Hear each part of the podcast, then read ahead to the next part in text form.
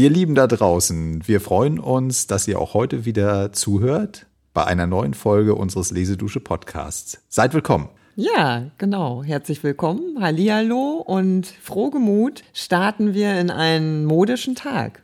Und zwar haben wir uns diesmal inspirieren lassen von der etwas traurigen Tatsache, dass die Kaufhäuser verschwinden.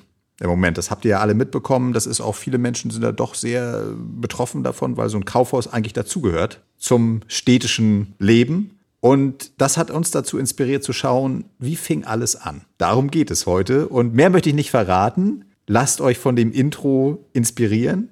Danach treffen wir uns wieder zum Gespräch. Bis gleich. Viel Vergnügen.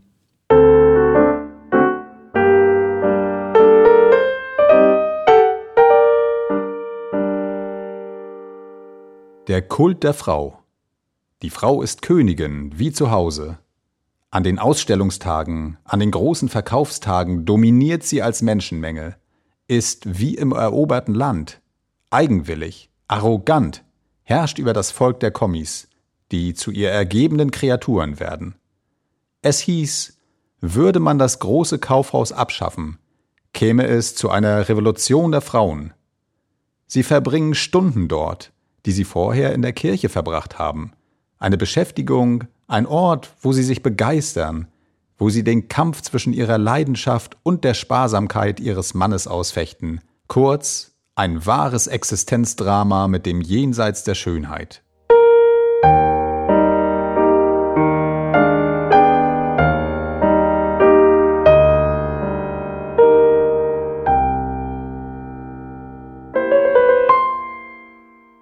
So, da sind wir wieder. Ich finde, das ist eine ganz gute Beschreibung. Man kann sich das richtig vorstellen. Bestimmte Elemente sind mir auch nicht ganz fremd, muss ich sagen, wenn die Eigenschaften der Käuferin beschrieben werden. Mhm. Ja, ich kann mir das schon vorstellen, dass auch heute noch begleitest du gerne? Ja, Frauen ungern. Ungern. Ich bin da ganz typisch, wenn meine Lebensgefährtin einkaufen geht und ich dabei bin, dann bin ich einer von denen, die da auch so rumsitzen und das eher als Anstrengung empfinden. Ja, und das Schöne ist, über die Zeit, über die wir gleich sprechen, da wurden die Frauen, glaube ich, gar nicht unbedingt begleitet zu ihrem neuen Privatvergnügen. Und das war neu. Dem großen Kaufhaus. Ich möchte zunächst auflösen, was es mit dieser kleinen Quelle auf sich hat, die wir eben gehört haben. Das ist eine Notiz von Emile Solar, die er sich gemacht hat im Vorfeld seines Romans Im Paradies der Damen oder wie es manchmal auch übersetzt wird, Zum Paradies der Damen. Und im Original heißt es Au Bonheur des Dames. Zur Beglückung der Frauen drücken wir es mal so aus. Und er hat sich tatsächlich zu fast jedem seiner Romane sehr umfangreiche Notizen gemacht, die dann erst, äh, das habe ich mal recherchiert, sehr viel später erst aufgetaucht sind. Also alle seine Werke waren publiziert in der Werkausgabe und dann hat ein findiger französischer Forscher irgendwo in einer Ecke der Pariser Nationalbibliothek wahnsinnige Aktenbündel gefunden mhm. und die haben sich entpuppt als diese Notizen, aus denen hervorgeht, wie Emile Solar gearbeitet hat. Das finde ich ganz ja, spannend. Das ist natürlich extrem spannend, weil Emile Solars journalistische Seite ist bekannt, seine literarische Seite ist bekannt. Aber tatsächlich, diese Verbindung der wirklich ausführlichsten Erforschung der Themen, die er dann im Roman verarbeitet, die fand ich hochspannend. Und zur zeitlichen Ebene nochmal, diese Notiz stammen, das kann man sehr genau verorten zeitlich, wahrscheinlich vom Jahreswechsel 1881 zu 82. Da arbeitet er an diesem besagten Kaufhausroman, so nenne ich den jetzt einfach mal. Mhm. Und ist einige Wochen offensichtlich oder einige, mindestens einige Tage in den großen Pariser Kaufhäusern darf er sich umsehen. Also er läuft mit im Wus Tagesgeschäft. Wussten die, äh, dass er einen Roman darüber schreibt? Das wussten die. Ah ja, er hat auch Interviews geführt mit Abteilungsleitern hat sich die Unterkünfte angucken dürfen der Verkäuferinnen, konnte mit denen sprechen, hat auch einfach im Tagesgeschäft war er mit dabei, damit er das lernen kann, diese Logik des Warenflusses. Durchaus, durchaus gewagt, ne? Auch von den Kaufhäusern. Ja, ja, aber er war zu diesem Zeitpunkt schon ein Star, muss man sagen. Und das ist denen schon, denke ich mal, klar gewesen, weil das schlaue Leute waren, die Inhaber, dass das eher positiv für sie ist. Das wird jetzt nicht irgendwie eine Geschichte werden, das war denen wohl klar, wo das völlig verdammt wird, dieses ganze Gebilde. Sie sind zumindest in aller Munde und das war sicherlich auch zu der Zeit noch hochinteressant, dass sie da einfach ein Forum haben und eine. Ja, und es gibt eine Bühne. starke Konkurrenz. Er ist in mehreren Kaufhäusern gewesen. Er war nicht nur in einem, Also der Platzhirsch, könnte man sagen, ist das Bon Marché. Das ist auch das älteste, das 1852 gegründet wurde und dann später deutlich vergrößert wurde. Und das zweite ist das Louvre. Eine Frechheit. Etwas später gestartet, 1855. Und die haben auch so ein bisschen unterschiedliche, das beschreibt ja auch alles in seinen Notizen, die sind jetzt nicht völlig identisch. Mhm. Das eine ist eher so das breite Geschäft, das andere Louvre war so ein bisschen eleganter. Bisschen, ja, also ich meine, an einem Namen ne? erkennt man ja auch den Anspruch dieser Geschäfte. Genau, und er ist in beiden gewesen und ich denke mal, das spielt auch eine Rolle. Die wussten das wahrscheinlich beide und möchten sich natürlich auch entsprechend darstellen, um vielleicht auf einen werblichen Effekt zu hoffen. Ja, und wie kam Solar auf das Thema, könnte man sich ja auch fragen. Ja. Also er hat ja so ganz lapidar dazu gesagt, er hat es auch bei seiner Frau beobachtet, die gerne zu Gast war in diesen mhm. Häusern. Mhm. Aber ich denke, er hat auch schon vermutet, dass hinter dieser glanzvollen Geschichte, hinter den Kulissen dieser glanzvollen Geschichte auch interessante soziale Dramen sich befinden. Ja, das ist tatsächlich für gerade Solar auch sehr wichtig. Der hat weitaus stärker als andere Schriftsteller seiner Zeit immer den sozialen Aspekt im Auge. Mhm. Das ist egal, ob wir jetzt hier in der Kaufhauswelt sind, er ist auch in der ländlichen Welt unterwegs oder schaut sich den bürgerlichen Haushalt an mit allen Verwerfungen, guckt sich Arbeiterthemen an, also diese Ja, Germinal, einer richtig. meiner bekanntesten Romane. So, ne, geht auch ins dunkle Milieu. Mhm. L'Assommoir, der Totschläger. Der Totschläger, Prostitution. Also er ist wirklich in allen diesen Dingen drin und der Kaufhausroman ist innerhalb eines größeren Zyklus, der Rougon Macquart, der elfte Band. Und dieses Gebilde des Romanzyklus gibt ihm eigentlich die Möglichkeit, überall mal reinzuschnüffeln. Ja, ja, das ist ganz spannend. Das ist im Prinzip die Geschichte einer Familiendynastie, so ja. sage ich das jetzt mal so. Dynastie ist vielleicht das falsche Wort, ja. aber fällt mir jetzt dazu ein, die auch einen richtigen Stammbaum hat. Das kann man sich auch ansehen. Und die Charaktere tauchen immer wieder auf über die lange Zeit. Ich glaube, 69 fängt er ja damit ja. an und unser Roman ist 83 erschienen. Da merkt man ja schon, also da liegen ja schon, jetzt lass mich lügen, über zehn Jahre auf jeden ja. Fall dazwischen der Beschäftigung mit dieser Familie. Und einer der Protagonisten, wir werden ja vielleicht noch kurz auf den, Definitiv. Auf den Inhalt kommen, ja. Octave Mouret, der Direktor des Kaufhauses, der ist wiederum Teil äh, dieses Kosmos, der bereits bekannt ist. Genau, und da haben dann auch Kritiker dem Solar vorgeworfen, dass es auch eine gewisse Bequemlichkeit oder eine gewisse, ja, Faulheit will ich nicht sagen, aber äh, auf jeden Fall spart er sich damit die Mühe, jedes Mal in jedem neuen Roman das Setting vorzunehmen, die Figuren einzuführen ja. und zu beschreiben, weil er immer wieder darauf zugreift, obwohl die Romane völlig anders gelagert sind. Ich meine, für ihn ist das auch ein bisschen zum Fluch geworden. Ich habe auch gelesen, dass er irgendwann mal fast überdrüssig wurde. Mhm. Aber er hatte weiter sein Ziel vor Augen. Der Plan stand für ja. diese ganzen weiteren Entwicklungen. Er war ja auch ein, kommen wir vielleicht auch noch mal mhm. kurz dann später drauf zu, ein harter Arbeiter an seinem Werk. Das ist richtig. Also nur dieses Werk jetzt, das sind dieser Zyklus, das sind 20 Bände in etwas mehr als 20 Jahren. Also er ist da Jahr. wirklich dran das ist auch das Geheimnis seines Erfolges. Er ist dann mit dem Totschläger, den du eben auch nanntest, das, der gehört auch zu dem Zyklus. Das ist sein Durchbruch und seitdem ist er auch wirklich schwer reich. Das ist äh, so gut honoriert, dass er dann ausgesorgt hat. Und das Witzige ist, das will ich nochmal vorwegnehmen, bevor wir denn endlich zum Kaufhaus kommen, dass er dann so viel Geld hat, dass er sich erst von dem Totschläger Roman Honorar mhm. kauft er sich ein Häuschen in einem Ort 25 Kilometer entfernt mhm. von Paris und dann nutzt er die nächsten Erfolge Nana, das kennt ihr bestimmt alle. Das ist so einer seiner bekanntesten Romane mit einer weiblichen Hauptfigur. Und übrigens Nana auch die Tochter der Hauptfigur aus äh, L'Assommoir, der Totschläger. Ja, okay, so, so verknüpft er das. Also das ist auch ein, eigentlich ein Skandalroman gewesen, der auch im Deutschen gar nicht eins zu eins übersetzt werden durfte, sondern nur gekürzt erscheinen durfte in der Übersetzung. Und das bringt ihm richtig Geld ein und davon baut er einen Turm. Also er baut sein Haus immer mehr aus zu einem kleinen Schlösschen. Wir haben uns das ja auch angeguckt. Es mhm. wirkt jetzt nicht so wahnsinnig groß, aber er baut da Türme. Es gibt dann den Nana-Turm und später den Germinal-Turm. Germinal-Turm.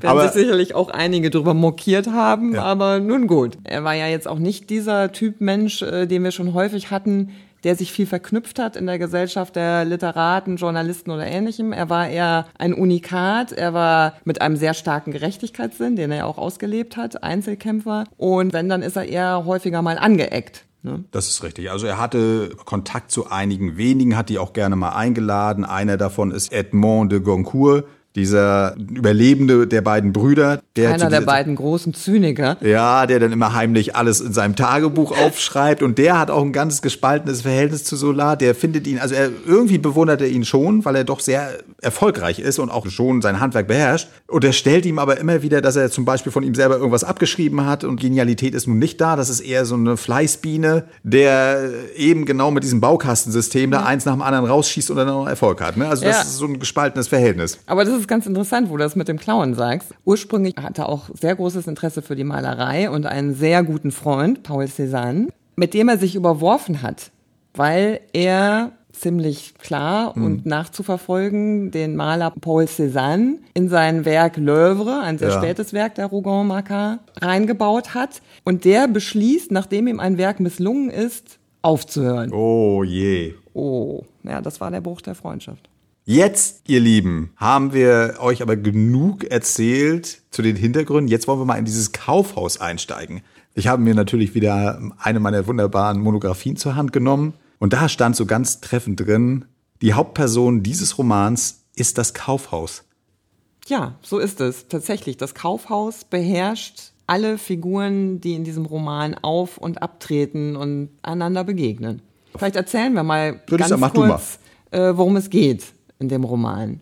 Die junge Denise kommt aus der Provinz nach Paris, um ihr Leben zu finanzieren. Die Eltern sind gestorben, sie muss ihre Brüder Pepe und Jean durchbringen. Und unter diesen Voraussetzungen will sie zu ihrem Onkel in ein kleines, altes Kaufhaus einsteigen, um dort zu arbeiten, mhm. Geld zu verdienen und weitere Chancen in der großen Stadt zu nutzen. Und gleich zu Beginn stößt sie auf den Tempel. Ja, also das Paradies der Damen, nochmal, das haben wir noch gar nicht gesagt, das ist der Name des Kaufhauses. Und wenn ich das richtig verstanden habe, das ist direkt gegenüber des Geschäfts des Onkels. Ja, genau. Das ist Ziemlich. zumindest nah bei. Also auch da hat Solar ja sogar richtig Skizzen gemalt von dem Viertel, wie er sich das ja. alles so vorstellte. Das ist auch ganz spannend. Mhm. Und ja, das ist nah bei. Und ihr Onkel weiß auch darum, wie eben dieses schäbige Kaufhaus zu seinem Ruhm und seinem Geld kommt. Mhm.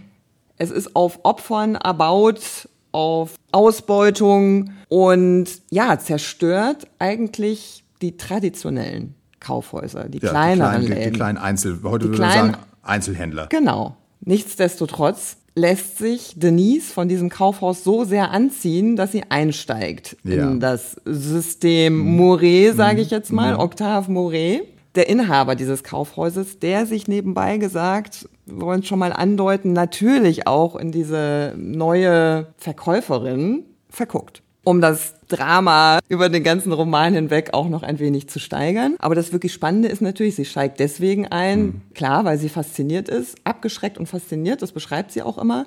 Aber so bekommen wir genau diese Innensicht mhm. in das, was da wirklich abgeht. Mhm zwischen diesen Verkäuferinnen auch, die ja. da arbeiten. Wobei man hinzufügen muss, und das ist wichtig für unsere Hörerinnen, die Verkäuferin ist noch ein relativ junges Phänomen. Normal sind eigentlich Verkäufer, die sind auch an den Schalthebeln. Also alle Abteilungsleiter sind, sind Männer. Männer. Es gibt Abteilungen, da sind auch nur Männer. Die zweite ist dann wieder eine Frau. Die zweite darf Madame Aurélie. Ja, bei ihr jetzt. Ja. Sie ist ja in der Konfektionsabteilung, glaube ich. Es gibt ja wahnsinnig viele Abteilungen. Also Babyabteilung, Kinderabteilung, äh, dann gibt es Stoffe, dann gibt es Blumen, Handschuhe. Und es gibt noch was ganz Interessantes, kleiner Sidekick. Es gibt eine Lese- und Schreibabteilung. Vielleicht wäre das heutzutage auch eine Buchabteilung, mm, würde man sagen. Mm, mm. Aber das Schöne war, die Frauen konnten sich da auch zurückziehen und schreiben. Ja. Das ist natürlich auch das Bezeichnende. Ja. Deswegen das Kaufhaus als Hauptperson auch für die Freiheit, die die Frauen sich nehmen konnten. Also jetzt mal in der Richtig. Zeit müssen wir das ganz klar so sehen. Mhm. Da war das nicht nur deshalb ein absoluter Magnet, weil man sich unbedingt Sachen kaufen ja. wollte. Das musste mühselig abgespart werden. Kommt ja auch zum Vorschein in der Notiz. Die Frauen, die da waren, klar, die waren sicherlich in gewisser Art und Weise privilegiert oder hatten auch Geld, aber auch mhm. die mussten dafür sparen, sich da was zu kaufen. Mhm. Aber viel wichtiger war ja, dass sie ihr eigenes Reich hatten, indem sie allen ja. Äh, Genüssen nachgehen konnten, die ihnen ja. so in den Sinn kamen und sich auch mit anderen Frauen treffen konnten. Absolut. Äh, das hat er in seinen Notizen auch. Frauen kommen meistens zu zweit, nicht allein. Schon deswegen nicht, weil es eigentlich verboten ist. Sie durften gar nicht ohne ihren Mann rausgehen hm. oder irgendeine andere Begleitung. Wahnsinn. So, also allein das ist schon die Revolution. Also es gibt eine Revolution auf zwei Seiten. Der der Käuferin hast du eben beschrieben, können sich freier bewegen, können selber über das Geld verfügen. Auf der anderen Seite die Verkäuferin, die besser gestellt ist als die Arbeiterin, weil sie nämlich in diesem ganzen Gefüge mehr Freiheiten hat, auch wenn sie gegenüber den Verkäufern, den Jungs, den Männern, die sind übrigens alle maximal 30, mhm. die gehen dann wieder raus. Und die Verkäuferinnen verdienen weniger als die Verkäufer. Beide müssen übrigens anfangen, dass sie erstmal fast umsonst arbeiten. Die kriegen dafür Kost und Wohnung dort umsonst im Kaufhaus. Also das ist nicht nur eine Verkaufsfläche, sondern auch eine Herberge, mhm. wo die eine Art Mensa haben oder Kantine, würde man heute sagen. Einen oberen Bereich unter dem Dach, ein bisschen ungünstig, aber woanders ging es halt nicht, wo eben um die 50 Frauen leben, auch unter widrigen Bedingungen. Aber immer äh, noch besser als draußen in Paris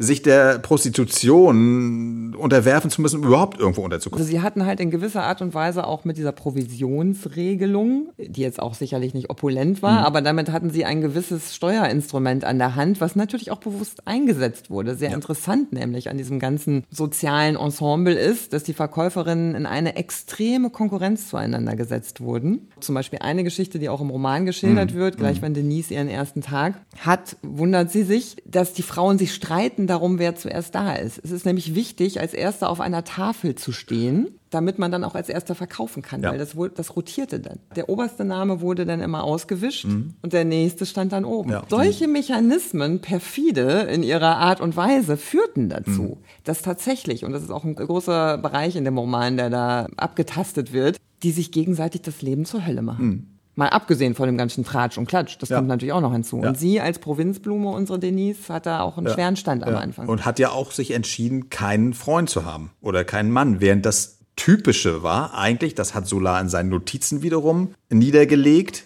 die durchschnittliche Verkäuferin oder normale Verkäuferin hat irgendeine männliche Person im Hintergrund als Freund, als Geliebten, als weiß ich nicht was, weil es ohne diese materielle Sicherheit nicht geht. Aber, das schreibt Solar auch, Trotzdem ist die Verkäuferin deutlich besser gestellt als die normale Pariser Arbeiterin, mhm. die völliger Willkür ausgeliefert ist. Und für ihn steht sie irgendwo in dieser Pyramide zwischen dieser Masse der Arbeiterinnen und der Dame, also der besseren Gesellschaft, das ist ja auch eine merkwürdige Konstellation, wenn die Damen einkaufen gehen und wie sich dann diese Crème de la Crème der Arbeiterin sozusagen trotzdem da buckeln muss einfach. Ja, ja. Auf der anderen Seite hat es natürlich auch für sich, dass sie selber auch modisch sein können, wenn sie sich leisten können. Unsere arme Denise kann es ja leider nicht. Sie kann sich nicht mal hübsche Schuhe kaufen ja. oder ähnliches. Ja. ja, im Grunde genommen ist es das so ein bisschen. Von der Handlung selbst möchten wir euch nicht zu so viel verraten, weil wir haben einige Szenen, es sind 13. Ich wollte erst keine 13 haben, dachte, oh Gott, die Zahl, aber die, die letzte Szene musste einfach noch rein. Da wollen wir deswegen nicht zu viel davon erzählen. Die könnt ihr euch anhören, die sind in der Lesedusche, werdet ihr die finden. Mhm. Wir verlinken das.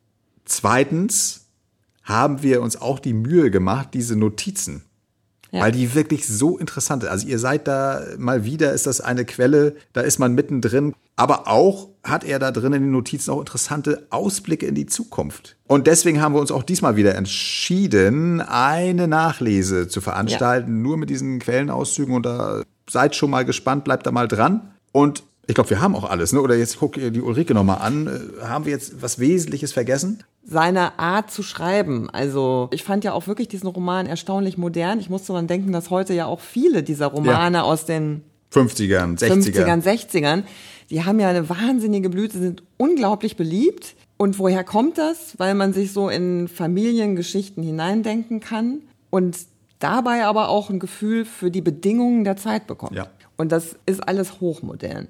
Ein wundervolles Schlusswort. Und bitte denkt daran, in der nächsten Folge gucken wir zusammen ins Kaufhausleben hinein im Jahr 1881. Wow. Also kommt wieder vorbei, macht euch ein Kreuzchen im Kalender. Das wird spannend. Bis dahin. Macht's gut, genießt den Sonnenschein. Tschüss. Lesedusche Entdecke die wohltuende Wirkung des Lauschens.